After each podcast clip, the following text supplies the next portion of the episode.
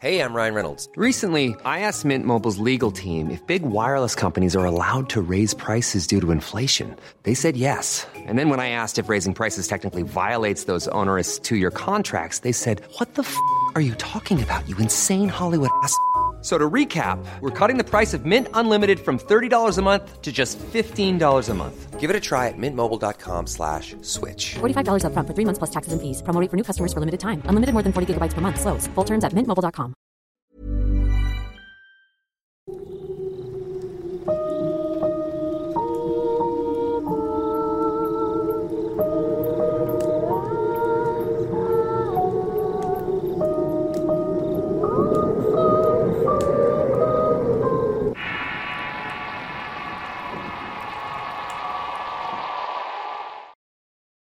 Entre monjes anda el diablo.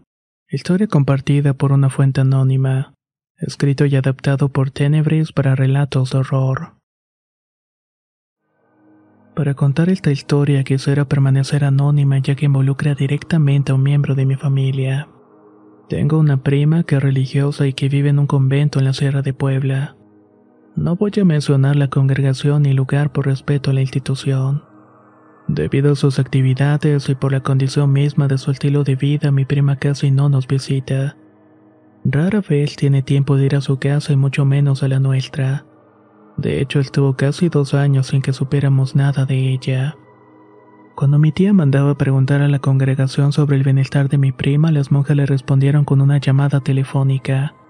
Le decían que mi prima estaba bien, pero por la carga de trabajo y por el rigor de las penitencias no tenía tiempo libre. Luego de esos dos años, mi prima vino a visitarnos. Ella y yo éramos muy unidas antes de que se fuera porque tenemos la misma edad, solo que yo le gano por tres meses de diferencia.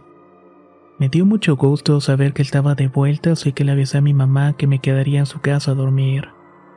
Cuando pude estar a solas con la prima, pude al fin preguntarle por qué no había regresado en todo este tiempo. Además la interrogué por su aspecto. Estaba mucho más delgada que la última vez que vino. Mi prima hizo tono de complicidad y me comenzó a contarme lo siguiente. La verdad es que las cosas en la congregación andan bastante bien. Tuvimos problemas muy fuertes y tienen que ver con el enemigo. Ya ves que a mí me toca dar clases en la primaria. Pues sucede que uno de los papás de los niños comenzó a pretenderme. Decía que estaba muy enamorado de mí. Por supuesto que no le hice caso y el hombre ese hasta me daba repulsión. Le hablé claramente que yo tenía mi compromiso con Dios y que lo mejor era que pusiera su distancia. Noté que esto lo molestó mucho, pero no me dijo nada. Se llevó a su hijo de la mano y ya no supe nada de él. Luego, una tarde llegó un arreglo de flores al convento. El repartidor le dijo a la superiora de la casa que era para todas las madres de parte de un donador anónimo. Y fue con este suceso que las cosas empezaron a poner extrañas. La escuela en la que dábamos clases estaba dentro del mismo convento, en el patio de columpios y resbaladillas. Todavía recuerdo bien una noche que me levanté al baño como eso de las dos de la madrugada. Me sorprendió mucho el escuchar el rechinido de uno de los columpios. Hasta incluso pensé que todavía continuaba dormilada. Pero me fui a asomar a una de las ventanas y vi a un pequeño. Era un niño de unos siete años que estaba balanceándose. Traía el uniforme de la escuela y su piel era muy pálida y el cabello negro azabache. Por supuesto se me cruzó la idea de que podía ser un alumno, pero en el fondo yo sabía que no era de esta manera. Era imposible que hubiera un niño en la escuela y con uniforme, además que no lo reconocí entre todos los alumnos. Me persiné y me fui a acostar a la cama con el corazón en la boca y estuve rezando hasta que me quedé dormida. Una semana más tarde, mientras desayunaba con las otras hermanas, una de ellas comentó que había visto a un pequeño. Otra también lo mencionó y así cada quien fue contando su experiencia. Unas lo habían visto en el columpio y otros en la resbaladilla. La más anciana de la casa dijo que lo había visto dentro de la habitación. Todas acordamos llamar a un padre para que bendijera la casa y en eso dejamos de ver al pequeño. Pero las cosas extrañas no dejaron de ocurrir. La más joven de nosotras comenzó a tener episodios nocturnos muy raros. Soltaba gritos horribles como si estuviera quemándose por dentro. Sudaba mares y comenzaba a hacer gestos impropios y lascivos. Las demás intentamos calmarla con oraciones y llamamos a varios doctores, pero no encontraron nada raro en ella. Sobre todo porque de día estaba perfectamente normal y ni siquiera recordaba lo que había pasado durante la madrugada. Ella fue la primera, pero luego le siguieron otras hasta que finalmente me tocó a mí. En esos días fue muy pesado mantener las actividades de la escuela. Una de las mamás de los niños se acercó a mí y me preguntó por mi salud. Intenté poner la mejor cara que tenía y le dije que todo estaba bien. Madre, acuérdese que es pecado mentir. Usted no está bien y tampoco las otras hermanas. Y no es por una enfermedad. A ustedes les echaron un mal de ojo.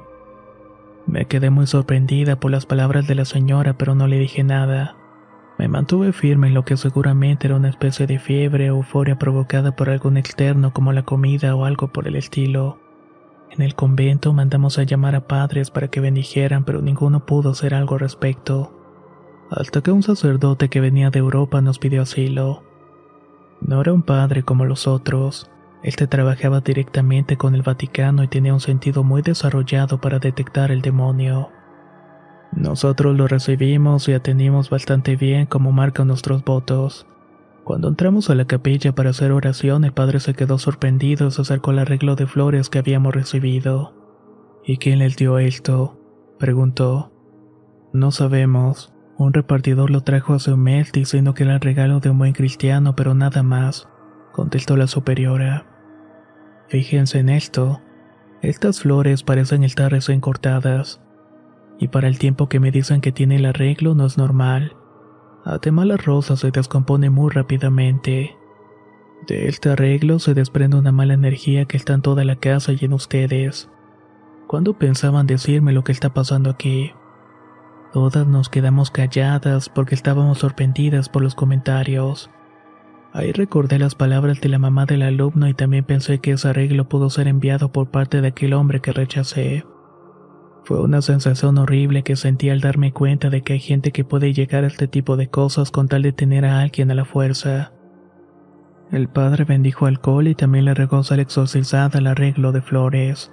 Nos reunimos en el patio del convento para quemarlo. Las llamas tardaron en consumir las flores y hasta parecían indestructibles. Y cuando por fin se fueron carbonizando, chillaban de una manera espantosa. El Padre estuvo imponiendo las manos sobre nosotras por una semana mientras hacíamos oración frente al Santísimo. Así todo fue mejorando, pero nos costó trabajo reponernos en alimentación y salud. El señor que me pretendió sacó a su hijo del colegio y ya no supe nada de él. A nosotros nos pidieron total discreción con este asunto, y por eso no le he dicho ni siquiera a mi madre. Te lo cuento a ti porque eres de mi total confianza. Yo tenía la boca abierta cuando mi prima terminó de contarme esta historia. No puedo creer que este tipo de cosas pasaran y tal vez seguiría sin creerlas si no fuera porque ella me lo compartió de primera mano. La obsesión que podemos sentir por otras personas puede ser muy peligroso. Creo que es esa energía la que mueve a lastimar a alguien o quererlo retener a nuestro lado de cualquier manera. Me da mucho gusto que mi prima haya librado esta situación y agradezco mucho que me haya permitido compartir con ustedes la historia. Muchísimas gracias por toda su atención.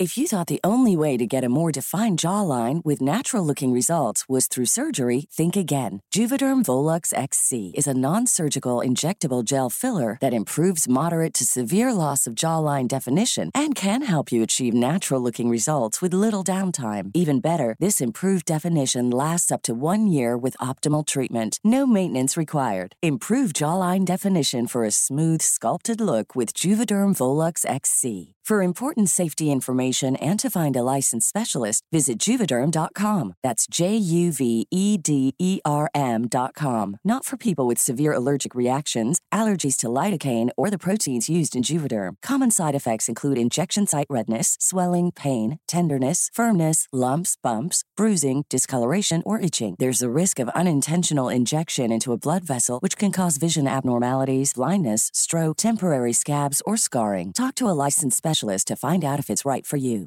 Hey, folks, I'm Mark Marin from the WTF Podcast, and this episode is brought to you by Kleenex Ultra Soft Tissues, your ally to help tackle your allergy symptoms this season. I love the change of seasons, but nobody loves pollen and all those other things floating in the air that make you sneeze during this nice weather. Kleenex Ultra Soft Tissues are hypoallergenic and allergist approved, so fight back against watery eyes and runny noses without worrying about irritating your skin. For this allergy season, grab Kleenex and face allergies head on.